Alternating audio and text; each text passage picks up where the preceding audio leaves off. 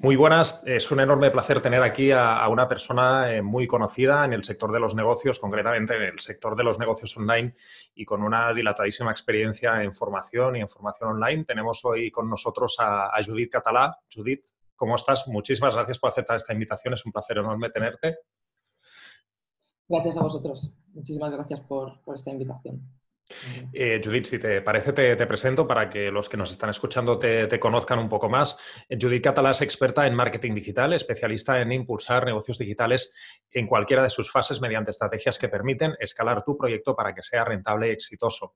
De hecho, Judith dirige la agencia XL, donde ayuda y asesora a empresarios y emprendedores alcanzar el éxito en sus empresas. Desde una perspectiva integral de un negocio online, Judith se ha especializado en impulsar las distintas estrategias necesarias para conseguir aumentar clientes y ventas. Sin duda, todo un reto para aquellos emprendedores y profesionales que buscan en la formación online una fuente de, ingresos. Eh, Judith, en tu web te presentas como una emprendedora patológica cuya misión es ayudar a, empresarios a, a, conseguir éxito, pero ¿cómo te iniciaste en este, en este proyecto?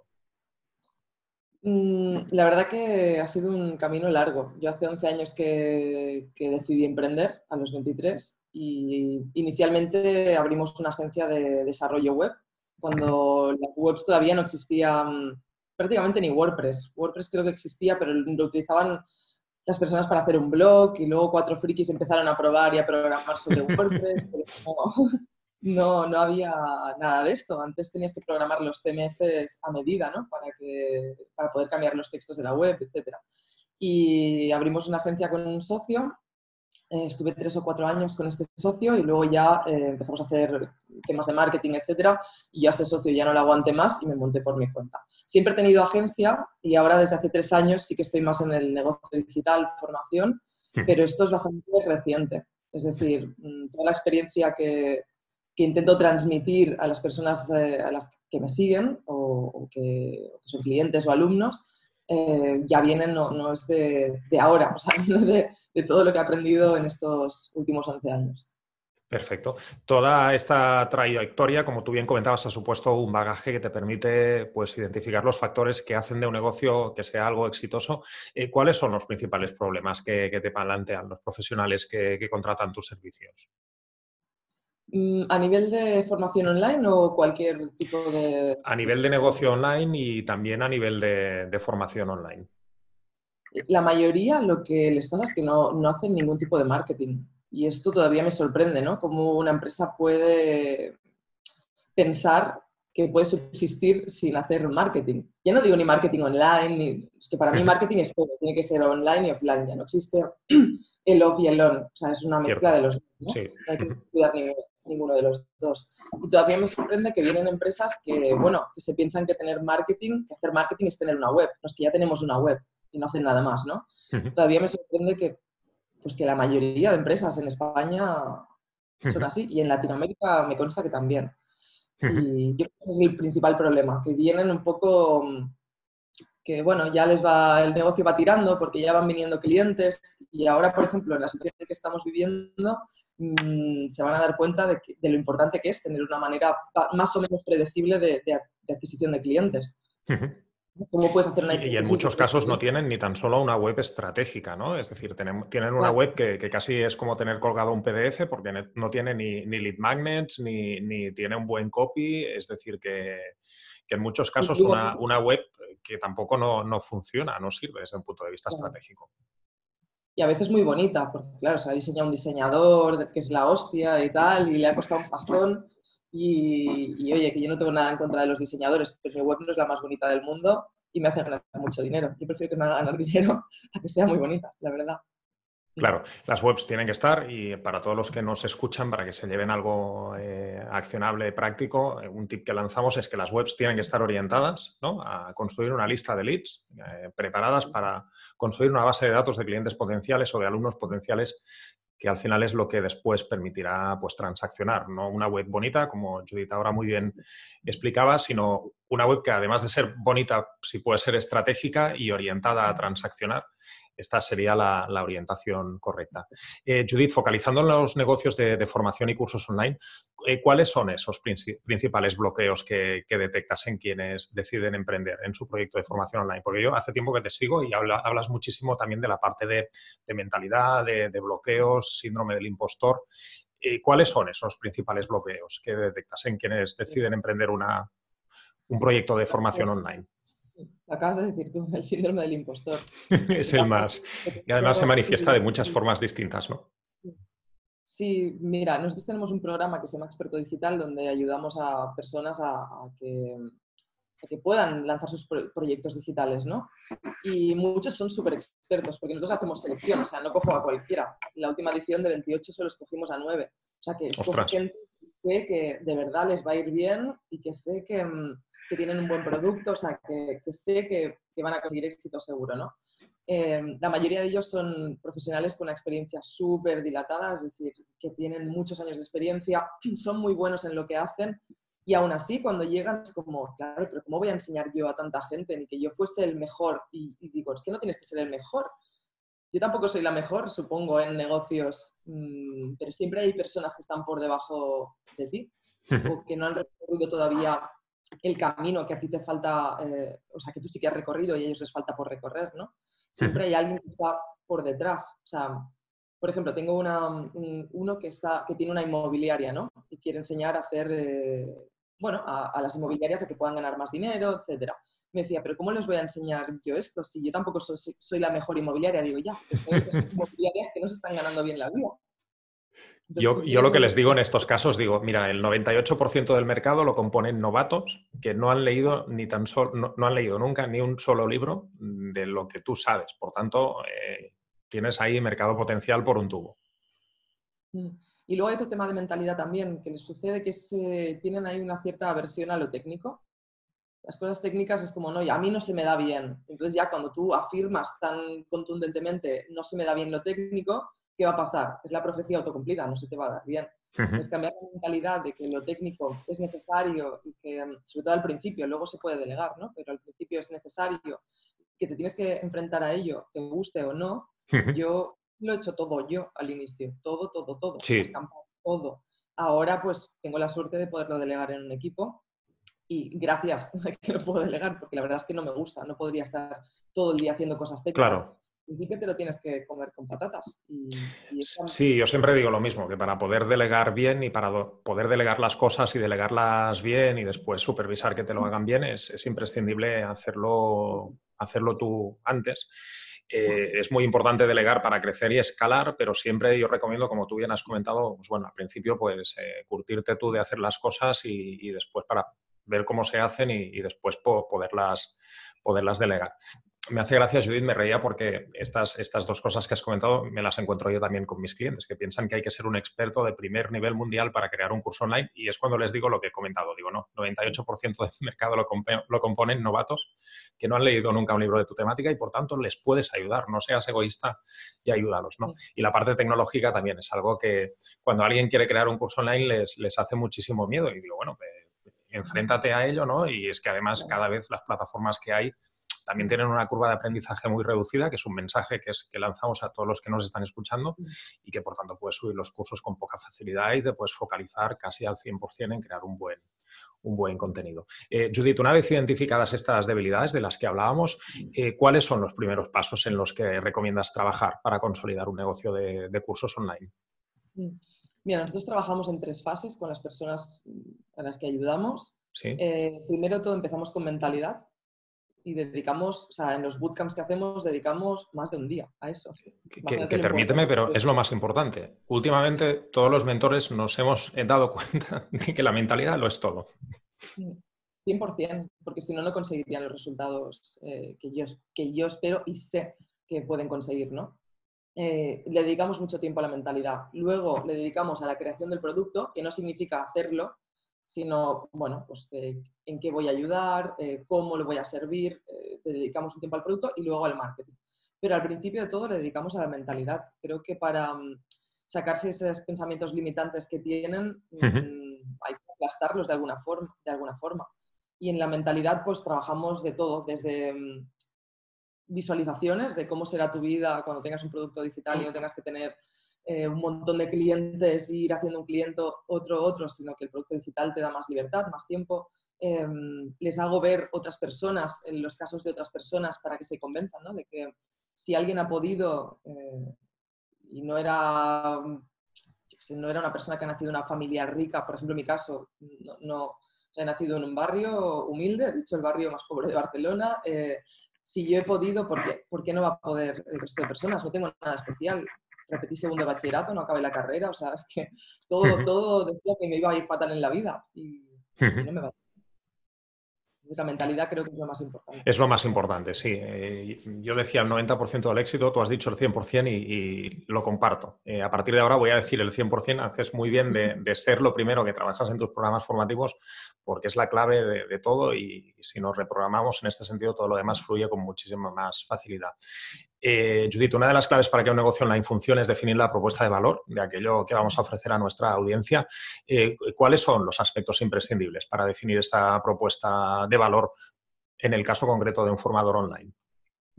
Primero el nicho, tenerlo muy claro, porque mm, parece una obviedad y sabemos que no hay que hacerlo, pero la gente sigue poniendo nichos demasiado grandes. Em, y es complicado competir con nichos muy grandes. Por ejemplo, mi nicho es muy grande, empresarios en general, eh, digitales, no digitales, en general. Ahora si alguien tiene que competir contra mm, mis productos, lo va a tener más complicado, porque ya me he quedado un buen trozo del mercado, la verdad y al final me he situado en una posición de autoridad, he trabajado mucho en mi marca personal y va a ser muy complicado. Quien empieza, es mejor empezar por un nicho un poco más pequeño, pero que pequeño a veces em, se factura más que incluso con lo grande. Eh, sí, sí, es decir, en los micronichos a veces yo me sorprendo. Eh, es gente que a lo mejor no, no es mediática ni es, ni es, muy conocida, porque como bien comentas, tiene un micronicho, pero bueno, yo hablo con muchos, muchas personas del sector y muchos compañeros y, a veces con toda la confianza del mundo te dicen cifras y, hay micronichos súper rentables, ¿no? Fuera del marketing online, porque también eh, podemos hacer negocios digitales fuera del marketing digital y en micronichos específicos y, se facturan auténticas, auténticas barbaridades. Eh, Judith, eh, otro aspecto que, genera muchas dudas relacionado con el síndrome del impostor que comentábamos hace, hace un momento, es el de la fijación del precio de nuestros cursos online, servicios formativos. Eh, ¿Qué consejo puedes dar a una persona que ya tiene definido su negocio y servicios de formación, pero que tiene dudas eh, sobre cómo fijar el, el precio? Para mí el precio siempre va en relación con el valor y la transformación que aportas. Es decir, a mayor transformación, o mayor o, cuanto mayor es el problema de la persona que tienes enfrente, de tu potencial cliente, si eres capaz de solventarse eh, solventar ese problema, eh, te va a pagar lo que sea si el problema es muy grande, ¿no? Es decir, si alguien está a punto de morirse, tiene todos sus ahorros en el banco y alguien le da la solución, mm, evidentemente das todos los ahorros que tienes en el banco, ¿no? Eso sería un caso extremo para ver, para ver un poco la analogía. Em, Cuanto, cuanto, mayor es la transformación que le das a una persona, mayor es el precio. Si tú vas a vender un cursito que es, eh, por ejemplo, algo técnico y la persona va a aprender algo técnico, el precio tiene que ser un precio de 100 pues, eh, euros, 200 o incluso menos. Ahora, si tú le vas a acompañar a llevar a cabo una transformación, yo siempre les digo que menos de cuatro cifras, no. Claro, por ejemplo, en tu caso o en el mío, bueno, en mi caso, pues más, más orientado a formadores offline, pero en ambos casos, eh, tanto tú como yo, pues eh, ayudamos a, casi podríamos decir, a, o construimos o ayudamos a construir un negocio, ahí la transformación es evidente, ¿no? Y en otros cursos, pues, pues mucho más técnicos, como bien comentabas, yo qué sé, curso de aprende a hacer fotografías o aunque sea aprender a utilizar una herramienta de marketing digital, da igual. Pero claro, es algo mucho más, menos transformacional, más informacional y evidentemente no hay transformación y el precio pues, tiene que ser inferior. Bueno, esto, es una, esto que nos has explicado es una buena referencia y nos ayuda muchísimo. Dime, dime. Y el acompañamiento también. Es decir, cuanto más puedas delegar, yo por ejemplo tengo algunos productos que son de mil, más o menos mil euros, que no me, no, hago nada ahí. Pero luego que yo tengo que estar y tengo que acompañar, evidentemente eh, es un precio mucho más alto porque requiere de mis horas y mis horas claro, claro. Y ahora no es el mismo que hace 10 años. Cuando no, claro, evidentemente. Cierto, sí. Si nosotros pues, en, el, curso online eh, pues hay un soporte, un acompañamiento, eh, si es uno a uno, pues todavía tenemos que hacer pagar más. Y, bueno, si es grupal, pues no tanto, pero, pero bueno, no deja de ser un, soporte, un valor añadido importante y por tanto esto a la hora de fijar el precio, aparte de todo lo demás que hemos comentado, también eh, se tiene que tener en cuenta, porque muchas veces hay problemas a la hora de fijar los precios. ¿no? Yo tengo que multiplicar muchas veces por tres y por cuatro. El síndrome del impostor, una de las formas en las que se manifiesta es a la hora de fijar precios, tenemos miedo a cobrar. Y esto me pasa con empresarios que, me contratan eh, y para consolidar sus negocios y aún tienen el síndrome del impostor. Digo, ostras, ¿cómo puede ser? Parece que les dé, que les dé miedo el dinero, ¿no? Bueno, eh, hoy en día existen infinidad de estrategias de marketing para atraer alumnos y vender más, webinars, email marketing, publicidad en redes sociales. Eh, ¿Cuál crees que podría ser una estrategia viable para empezar a obtener ventas en un negocio de formación? ¿Alguna concreta específicamente? ¿Una mezcla de ambas, de varias? Mira, em, para personas que tienen una comunidad es fácil porque tienen ya ahí potenciales clientes, pero la realidad es que la mayoría de personas que empiezan no tienen una comunidad a quien venderles nada, ¿no? Si empiezas desde cero, no es nada. Sí. Para mí, hacer anuncios, eh, o sea, tráfico de pago, que puede ser Facebook Ads, eh, anuncios en YouTube, en Google, anuncios de pago, sería lo más rápido, porque tú haces una campaña, al día siguiente la estás, ya la dejas eh, rodando, y si encuentras la fórmula, porque a veces no funciona la primera, y esto me pasa a mí y le pasa a todo el mundo, hay anuncios que funcionan, otros que no, hay que testear, pero si encuentras el, cómo, o sea, el, anuncio, eh, creo que sería la, fórmula más rápida de, hacerlo. Luego es verdad que ya lo ideal es hacer una comunidad, y siempre tienes esa comunidad, una base de datos, como decías antes, eh, captar leads en tu página web. Em, yo, por ejemplo, lo que enseñamos siempre es, vía webinar, porque si tienes, o sea, si, sabes cómo argumentar tu producto, que al principio no es, no es, ni siquiera un producto, es una formación y le haces ver a la otra persona la necesidad que ya tiene o cuán, de gran, cuán, cuán grande es ese problema que tiene, eh, va a querer comprar. Em, siempre digo que al final saber vender, porque al final un webinar estás vendiendo, eh, es, como un, es, como un, superpoder, ¿no? Y en, los, las pelis de Marvel siempre hay los villanos y los, y los que no son villanos. Todos tienen superpoderes. Y saber vender es como un superpoder. Lo puedes usar para cosas malas o para cosas buenas. En este caso, si tu producto realmente es bueno para el mercado eh, y realmente vas a ayudar a un montón de gente, creo que es una herramienta potentísima un webinar. Porque realmente te damos, o sea, nosotros enseñamos cómo son los eh, desencadenantes mentales para que una persona que realmente lo necesita tome la decisión en el momento, que no que su mente no le sabotee con el no, bueno, ya lo haré más adelante o lo voy a dejar o ya lo haré mañana. O sea, quitamos esas barreras para que la persona compre casi ipso facto. De hecho, mi producto principal, la gente lo compra, es post-webinar, lo compran en 24 horas. Es decir, lo vendemos en webinar, les damos solo 24 horas y funciona así, automático, no hay llamada, no hay nada. Es un producto de cuatro cifras. Eh, ¿Estás hablando de un webinar automatizado, Judith? ¿Lo tenéis automatizado ahora o lo hacéis todo en vivo todavía? No recomiendo a las personas que lo automaticen desde el inicio. Es decir, yo para automatizarlo he hecho más de 40 en vivo. Porque Cierto, sí, se recomienda como mínimo, antes de automatizar, como mínimo hacer mínimo, mínimo 10. Si podemos hacer más, pues, pues mejor. Sí, sí. Genial. Yo, yo, soy un poco obsesiva con milimetrar todo y he probado muchísimos para ver, para aprender, ¿no? También. Em, pero creo que es súper importante comunicarte con tus potenciales clientes, saber qué opinan, qué, problemas tienen, qué objeciones, sobre todo en la, parte de preguntas y respuestas, porque esas objeciones yo ahora las he incorporado en el, claro. Claro, eh, es decir, imprescindible derribar objeciones, esto nos ayuda a vender más. Objeciones para todos los que nos están escuchando es aquello que puede hacer que, tu cliente ideal pues, mm, no tome la decisión de compra, como más, mejor derribemos las objeciones. Como hemos comentado, pues en nuestro sector puede ser miedo a la parte tecnológica o pensar que tenemos que ser unos expertos de primer nivel para crear cursos online. Todas estas objeciones, como más ayudemos a derribarlas, pues bueno, más vamos a activar la decisión de, de compra.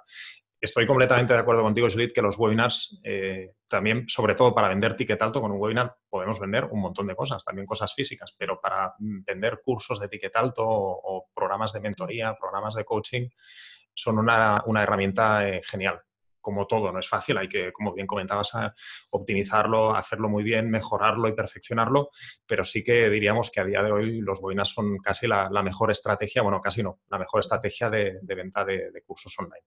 Eh, Judith, ¿crees que la hiperespecialización en un micronicho de mercado sigue siendo, bueno, lo has comentado antes, si podemos profundizar un poco más eh, en eso, porque creo que es la clave, eh, ¿crees que, sigue siendo uno de los factores de, diferenciación que nos acercan al éxito de nuestro negocio online? Yo creo que hay dos vías. O buscar ese océano azul que todo el mundo quiere, ¿no? Y buscar esa hiperespecialización.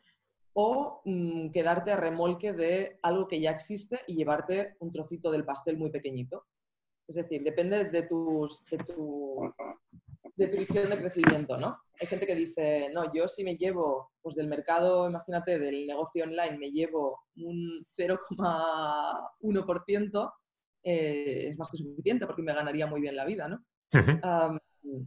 pero claro, ya es ponerse barreras, ¿no? Decir, bueno, pues me quedo ese trocito.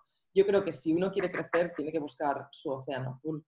Tengo incluso amigos que mm, hablo muchísimo con ellos a diario. Tengo amigos que están que, que, estaban vendiendo un producto, les iba muy bien, y que de repente han encontrado el producto estrella, que es ese que no existe, que no hay nadie que lo está ofreciendo, eh, tengo un amigo justamente que estas semanas se está forrando literalmente. Dice, ¿cuánto tiempo he tardado en ver esto? ¿no? En, que yo no, en que seguía vendiendo lo mismo que todo el mundo, lo mismo que todo el mundo.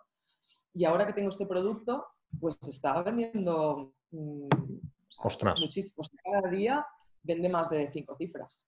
Ostras. Claro, cuando encuentras ahí algo... Genial. Eh, finalmente, Judith, dime, dime que buscar tu océano azul, esa microespecialización. De hecho, yo tengo muchos de mis, de mis alumnos que están vendiendo cosas que no, que no hay nadie que lo, que lo esté vendiendo y son los que mejor le va, en la realidad. Perfecto. Eh, finalmente, eh, Judith, ante la avalancha de, ofertas en los negocios online y concretamente en la formación digital, porque cada vez hay, más oferta, eh, ¿qué aspectos crees que serán indispensables para seguir teniendo un negocio de formación online rentable en los próximos años? Hemos hablado de la, de la hiperespecialización, que puede ser uno de los factores. ¿Qué factores más van a haber para, o qué factores más son indispensables para seguir teniendo un negocio de formación rentable en los próximos años, aparte de la hiperespecialización? No sé contestarte. Yo creo que La constancia quizás también, que es algo que a veces a la gente les cuesta. La formación, es decir, yo no paro de formarme.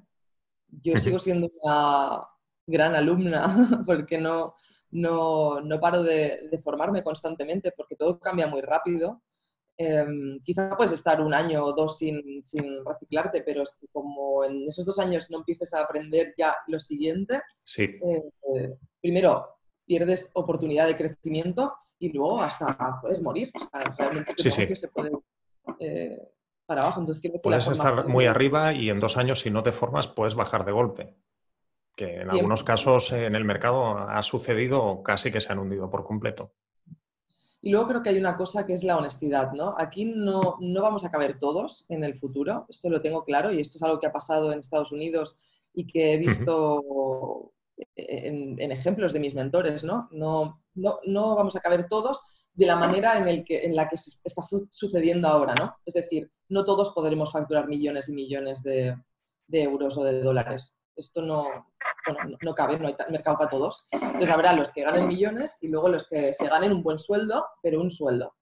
Y esto es así. Y al final los que ganen, esto lo hablaba con un americano, me lo explicaba que ha sucedido allí. Los que ganan, ahora es muy fácil, tú inviertes X en Facebook Ads y al día siguiente tienes X más, ¿no?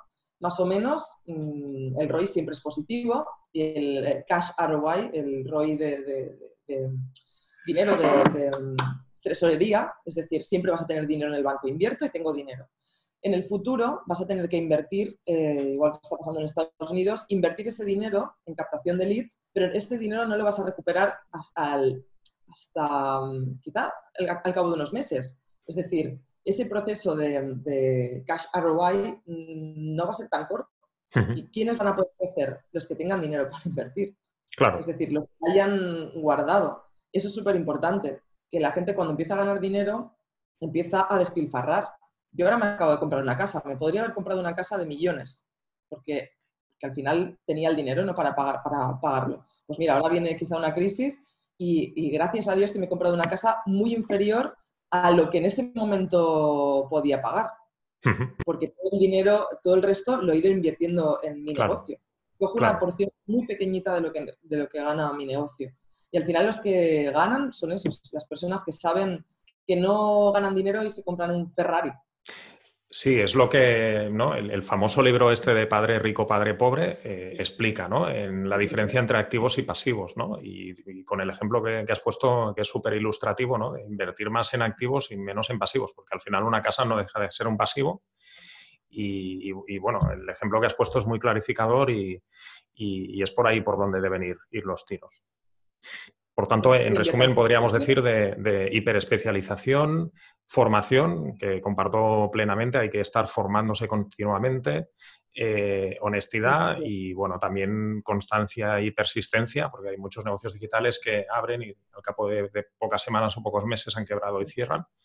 Estas serían las, cuatro claves para persistir. No sé si puedes eh, añadir alguna más, Judith. Estas cuatro son importantes. ¿eh? Y la última que estábamos hablando, ¿no? de mentalidad de inversión. Sí. Es decir, estás ganando dinero, reinvierte, reinvierte, reinvierte. Creo que al final los que ganan a largo plazo serán este tipo de personas. Sí, en un negocio digital la parte de saber o tener nociones de finanzas también es importante, ciertamente. Perfecto, Judith. Eh, ha sido un enorme placer. He disfrutado muchísimo de, tenerte aquí, pero sobre todo de todo lo que hemos conversado. Has aportado un montón de cosas a nuestra comunidad. Muchísimas gracias por aceptar esta, esta entrevista y te mando un abrazo enorme. Igualmente un abrazo para vosotros. Gracias. Gracias.